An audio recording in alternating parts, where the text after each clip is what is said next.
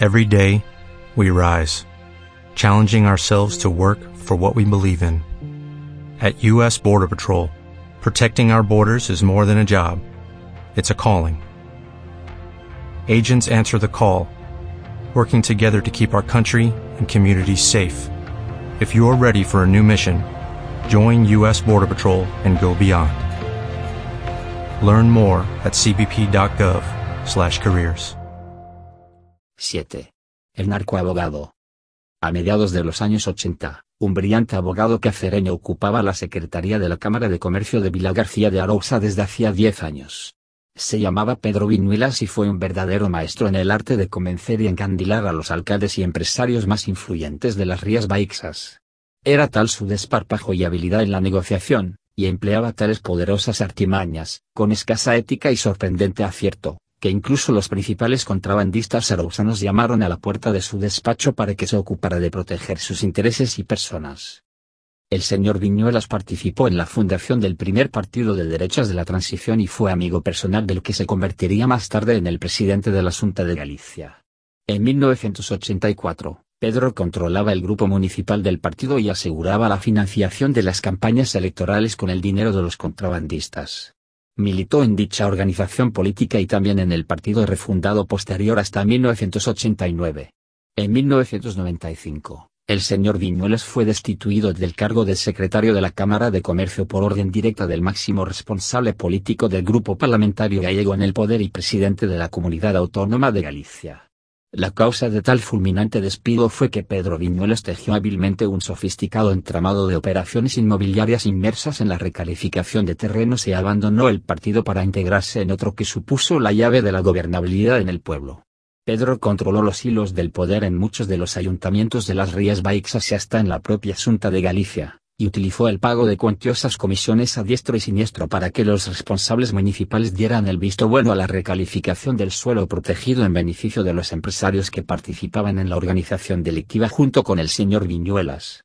En 1987, Pedro se casó con una mujer de Vila García de Arousa de familia humilde y a la ceremonia de matrimonio católico acudieron importantes políticos, aristócratas y mandos de la Guardia Civil y de la Policía Nacional. Una vez destituido del cargo de abogado de la Cámara de Comercio, el señor Viñuelas dio una rueda de prensa en la que amenazó con tirar de la manta si no volvía a su puesto de trabajo. Dicha restitución no sucedió y él tampoco llevó a cabo su venganza, pero con la amenaza lanzada en el comunicado de prensa cometió el error más grande de su vida, o quizá fuese el segundo porque ya había iniciado la relación con los contrabandistas de la zona, por lo que se granjeó lo de mucha gente del ámbito político y empresarial que vio en su persona un peligro para el estatus alcanzado a base de chanchullos y sobornos. Pedro Viñuela se convirtió en el abogado defensor de Fito Polanco, Leocadio Sardiña, también conocido como El Pájaro, y Miguel Halcón, apodado Halconetti, así como en el cerebro de los principales narcotraficantes, ya que era un hábil representante de bancos nacionales y extranjeros, y mantenía amistad con influyentes políticos, jueces, empresarios, periodistas y policías. En 1989, Alconetti lo acusó de dirigir una operación de tráfico de hachís por la que tuvo que enfrentarse a su primer juicio. El señor Viñuelas atesoró una enorme fortuna y se paseaba por Vila García de Arousa con su impresionante Porsche rojo, pero, no contento con lo que había conseguido, dio el salto y se transformó en el narcoabogado de las Rías Baixas. En 1991, Pedro encargó un alijo de 2.000 kilogramos de cocaína que transportaba el pesquero Nobel, el cual se perdió en las costas de Fedeira por el mal tiempo, o al menos eso dijo el señor Viñuelas a los colombianos, aunque unos 200 kilogramos del cargamento fueron rescatados, ya que aparecieron fardos flotando, y, posteriormente, puestos a la venta interceptados por la policía en Valencia. Además, un narcotraficante de segunda fila lo culpó más tarde ante el juez que dirigió la operación Centolla debido a que el señor Viñuelas no le pagó por la operación de la descarga que no llegó completa a tierra, como la persona que dirigió y se quedó con parte del alijo siniestrado, así como la cabeza pensante que manejaba los sistemas de transporte y blanqueo de los principales narcotraficantes gallegos. El cártel de Colombia, molesto por no recibir el dinero del alijo, mandó a dos sicarios a negociar con Pedro Viñuelas a Benavente, pero este envió en su lugar al vicepresidente y al tesorero de la Cámara de Comercio de Vila García de Arousa, y fue este último el que perdió la vida a manos de los colombianos mientras que el vicesecretario se salvó de milagro cuando las balas iban dirigidas como venganza hacia el verdadero secretario de la institución cameral. Pedro Viñuelas quiso instaurar una comisión u órgano al estilo de la mafia italiana que delimitara las zonas de actividad, distribuyera adecuadamente las operaciones y solventara los problemas entre los clanes gallegos. Su propuesta para controlar a todos los narcotraficantes no cuajó por la variopinta idiosincrasia de los diferentes jefes de las organizaciones, la presión que empezaba a ejercer la policía y la justicia, y los numerosos narcos delatores que fueron apareciendo en las cárceles y que ahondaron más el recero de las organizaciones delictivas. En 1992, el ascenso meteórico de Pedro Viñuelas le granjeó numerosos enemigos, los cuales prepararon un informe con todos los oscuros movimientos políticos y empresariales, así como los primeros escarceos del narcoabogado relacionados con la droga que entregaron al presidente de la Junta de Galicia. En 1997, el señor Viñuelas fue detenido y puesto en libertad por falta de pruebas en relación a un alijo de 1.800 kilogramos de cocaína, aunque meses más tarde sí sería condenado a 18 años de cárcel por el caso del alijo de cocaína siniestrado en Cedeira, por el cual fue a prisión en 2001. En el juicio, Pedro desarrolló todas las argucias judiciales para que dos magistrados se enzarzaran en una disputa por la instrucción del caso y mientras uno lo encarceló, el que fuera años más tarde su abogado defensor lo sacó de la cárcel hasta que, finalmente, no pudo librarlo de Chirona. En 2003, Pedro Viñuelas ordenó el asesinato del fiscal antidroga de la Audiencia Nacional de España durante su estancia en la prisión. Contrató por más de 20.000 euros a un sicario confidente de la Guardia Civil a través de un compañero de presidio de origen venezolano, también involucrado, para acabar con la vida del fiscal antidroga que participó en la Operación Centolla, los cuales lo delataron. De esta forma, Pedro sumó una nueva condena que supuso ocho años más de cárcel. En 2007, el señor Viñuelas salió de la cárcel debido a que se hallaba en la fase terminal de su enfermedad y un año más tarde falleció de un cáncer de colon, o eso fue lo que plasmaron en los papeles de defunción.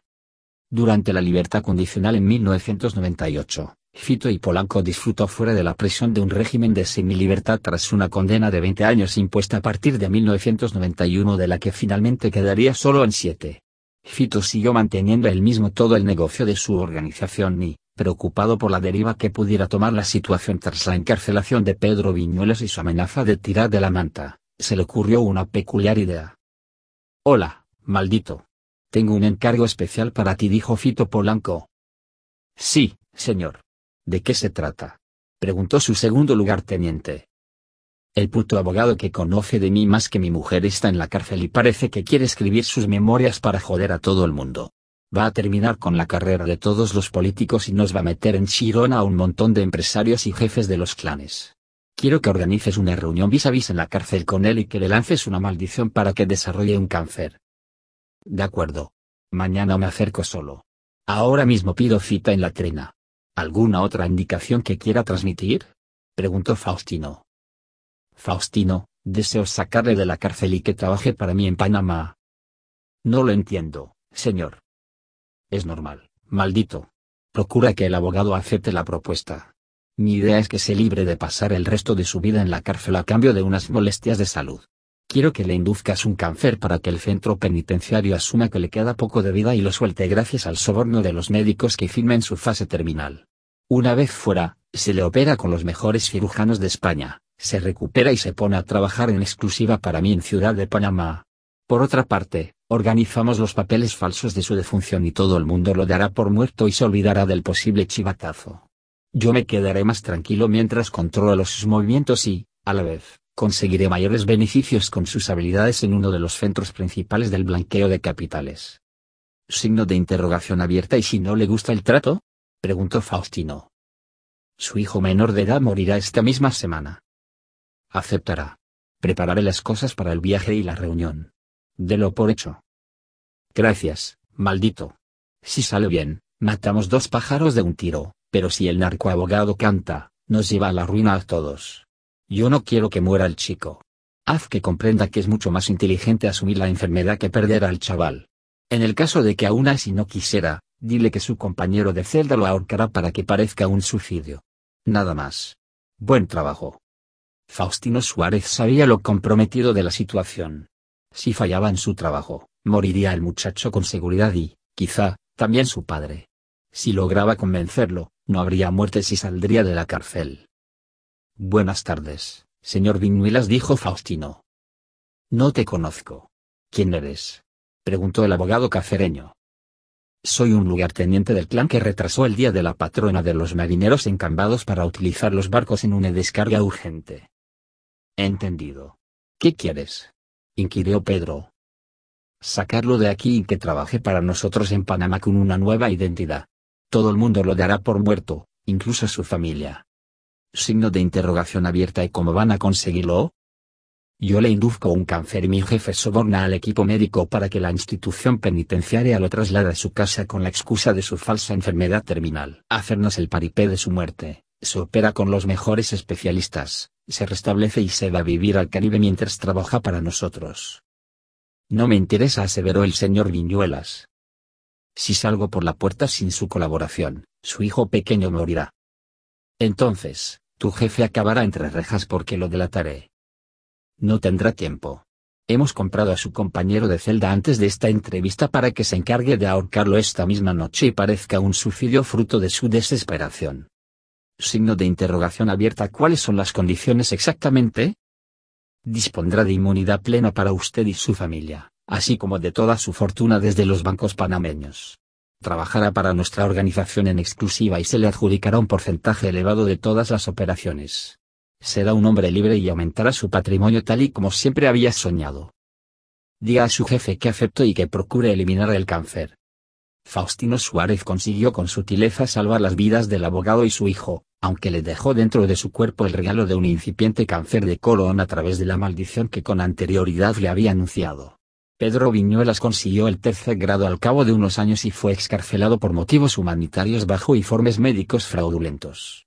El abogado se deshizo de su mujer con la excusa de los celos y su mal comportamiento durante su estancia en la cárcel, y fue operado por los mejores médicos cirujanos españoles.